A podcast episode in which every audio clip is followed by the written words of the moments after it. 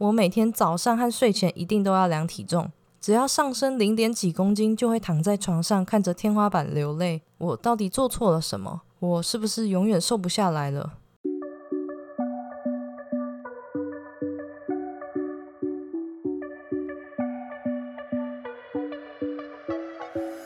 ？Hello，大家好，欢迎你回到贱女人的频道，我是这个频道的主持人卡罗。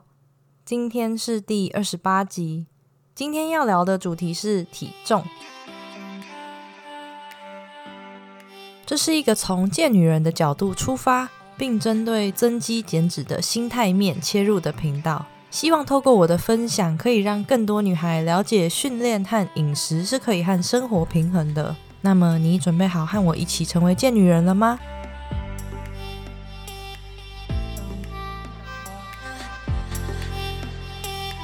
有没有听过一句话，叫做“连体重都控制不住的人，还谈什么自律？”这句话乍听之下好像很励志、很激励人心，但是你仔细想想，体重和自律如果存在着负相关，似乎就代表了因为不自律，所以体重很高，对吧？这也是为什么当一个人体重变重的时候，我会开始去想，是不是因为生活习惯可能出了一些问题，或是健康状况需要去留意，而是开始想要控制体重。因为一个人的体重是重是轻，会影响了他人对自己的眼光，也因此很多人常常会把重点放在体重机上面的数字。在量体重的时候，我们会参考体重机上面的数值作为努力的成果。但是观察一下你的体重哦，你会发现每天不同时段测量的数值都会不一样，而这个数值浮动的范围甚至可以达到两三公斤。那到底这些数字的增减是怎么发生真的呢？首先你要了解的。是你的体重啊，不是由脂肪所组成的，而是由你身上的器官啊、肌肉、水分等等组成的。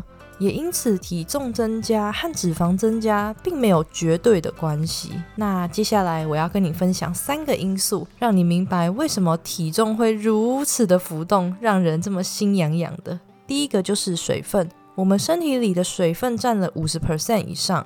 在生理学当中，身体里的水分是指身体内的组织、血液、骨骼和其他地方所含的水分。而过多的水分留在身体里面，就会导致体重开始上升。而大家最常听到的水肿，就是体内水分太多的结果。很多人会觉得水肿就是因为喝太多水了啦，然后就不敢再喝水。但是水肿会发生的原因，常常是因为吃了太多太咸的食物。盐巴里面所含的钠是一个人体必需的元素，但是很多外食为了要保鲜或是好吃，便会添加过量的钠。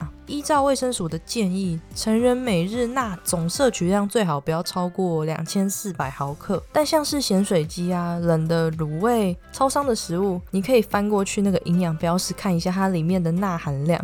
这些只要一份就可能会接近，甚至是超过一天所需要的含量。不知道你有没有发现，每次吃完热炒啊，或是咸水鸡，隔天脸好像都有一点肿肿的。那我自己是只要出去玩，然后住民宿的时候，当然要来一碗泡面，这样特别有仪式感。但是隔天准备要吃早餐的时候，就会发现脸真的肿得跟猪头一样，因为体内钠离子太多，导致细胞的渗透压平衡失常，水分就很容易被滞留在身体的组织里面。而且过量的钠不只会导致水肿，还可能会有高血压的风险。所以说，体内保留了这么多水分，体重当然就会上升啦。这时候一定要记得再多补充水分，然后因为一餐已经吃很咸了，那其他餐呢就要注意一下钠的摄取量。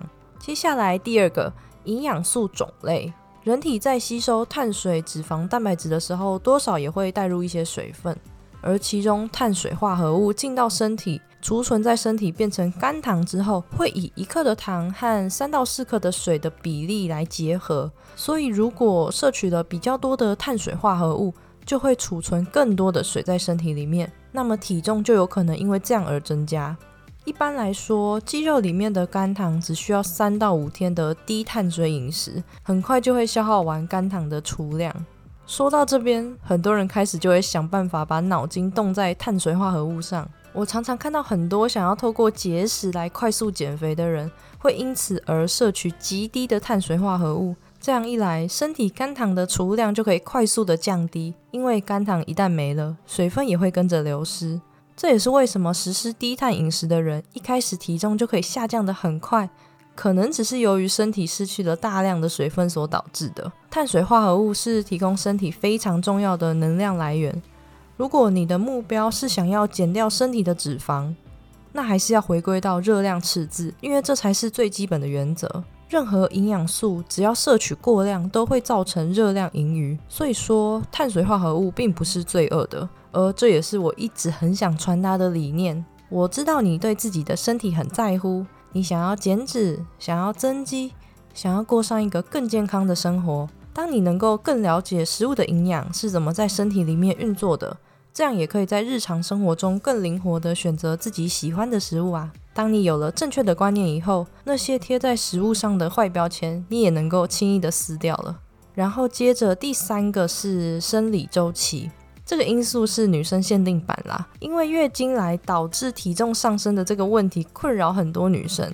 那我先简单解释一下生理周期的运作。在月经的前几天，身体里面的雌激素会达到最高峰，这个时候会导致盐分和水分停留在身体里面，所以常常会觉得身体好像浮肿浮肿的。然后在月经来之后，这时候黄体素会升高，它会影响身体调节水分，所以这个时候如果吃比较咸，那水肿的几率就会大大的升高。所以说，在生理期前几天到结束这之间，体重会增加是正常的。那这个时候，很多女孩也会开始出现严重程度不一的经前症状，比较常见的像是有乳房胀痛、心情比较郁闷、水肿、头痛，然后特别疲累等等。所以月经周期前后的体重上升，其实是来自于身体对荷尔蒙变化产生的反应而已。那以上三个因素，怕你忘记，所以我们再复习一次：因素一，水肿；因素二，碳水化合物的摄取；因素三。生理期，也就是说，既然有这么多的因素会让体重上升，结论就是。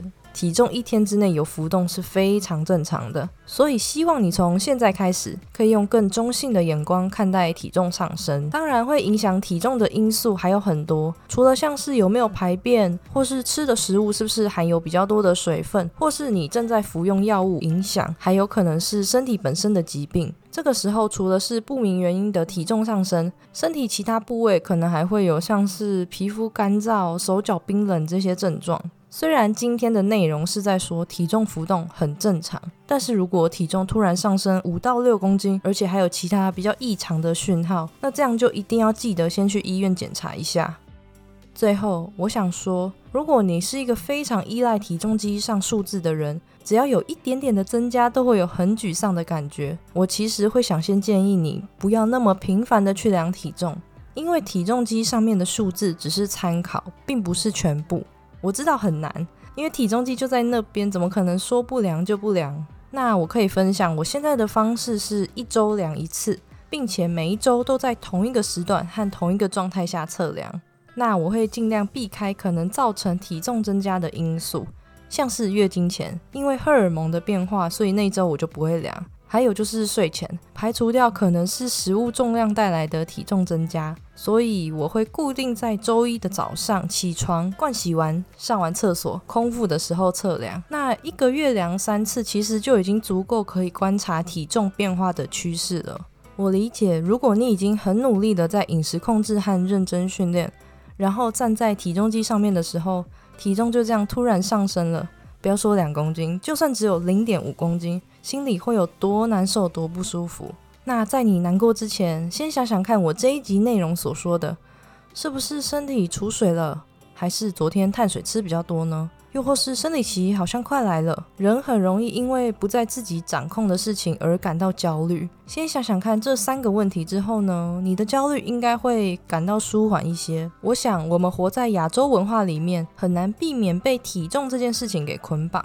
这样子的束缚，甚至很多人到老了都不会解除。那为什么说是亚洲呢？因为我不确定其他国家是不是也有这样的现象。这样的现象，举例来说，可能是亲友见面第一句可能会用你现在的身材去跟上次看到的来做比较，或是在服饰店里面你看到的模特儿身材几乎都是 S 号以下。那这些对话、生活习惯或是影响。在无形之中都会在潜意识里面塑造一个理想的体重。这个理想体重也不是来自于自己，而是因为大家普遍喜爱的审美观。但是你一定要记得，你的美丽、你的强壮跟你的价值和体重是完完全全没有关系的。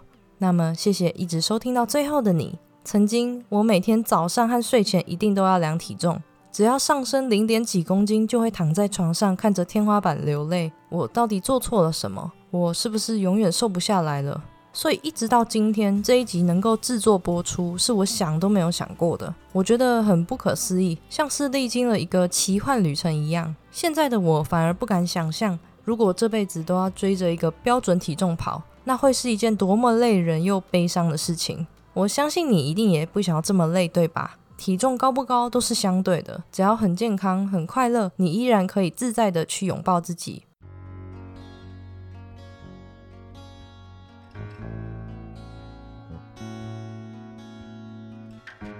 如果你喜欢这一集的内容，你可以留言跟我分享。留言的网址我会贴在底下资讯栏，或是你也可以在 IG 上面 tag 贱女人，并放上这一集的截图。账号是底线 Listen to Carol 底线，和我说说你的想法。如果你觉得这个频道对你来说有帮助的话，希望你能够花一点时间在 Apple Podcast 上面帮我打五颗星星，并且留言，并告诉我你正在收听的集数。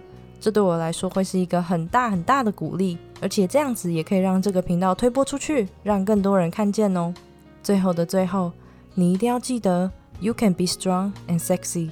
那我们就下次再见喽。